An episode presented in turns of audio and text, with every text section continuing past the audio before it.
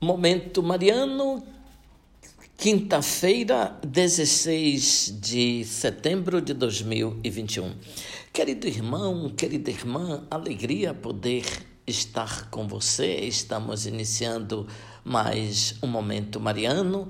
Aqui fala Dom Josafá Menezes da Silva, arcebispo metropolitano de Vitória da Conquista. Hoje são 16 de setembro de 2021.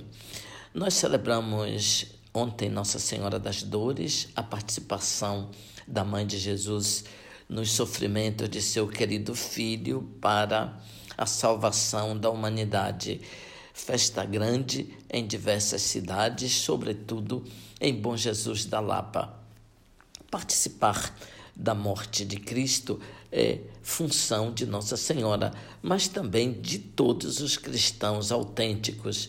Hoje celebramos dois pastores da igreja que deram a sua vida como Cristo, Cornélio e Cipriano.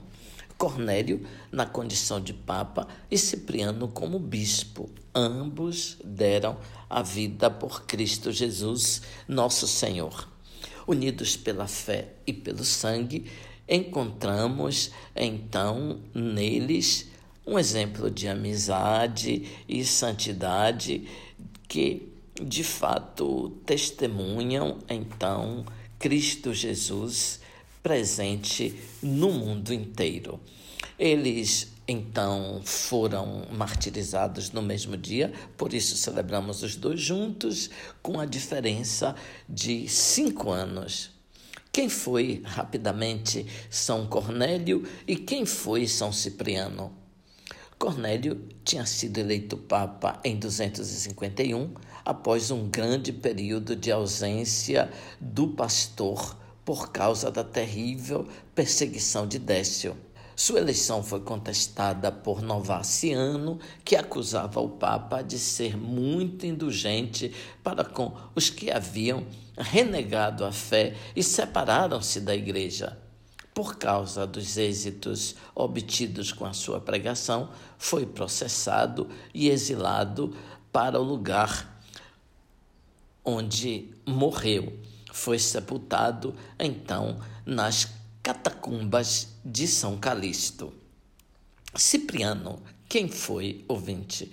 Uma das grandes figuras do século III, ele era de família rica de Cartago, capital romana no norte da África. Quando pagão, era um ótimo advogado e mestre de retórica, até que provocado pela constância e serenidade dos mártires cristãos, converteu-se entre 35 e 40 anos de idade.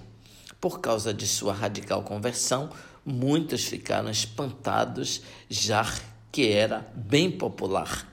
Com pouco tempo, foi ordenado sacerdote e depois consagrado bispo num dos períodos mais difíceis para a igreja na África duas perseguições contra os cristãos ocorreram, a de Décio e a de Valeriano.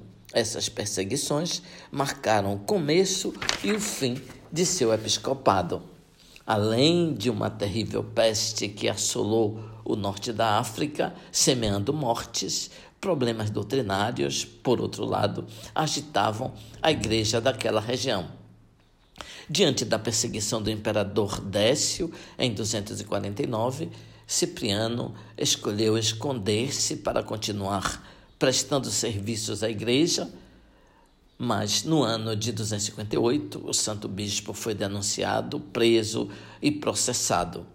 Existem as atas do seu processo de martírio que relatam suas últimas palavras ao saber da sentença de morte.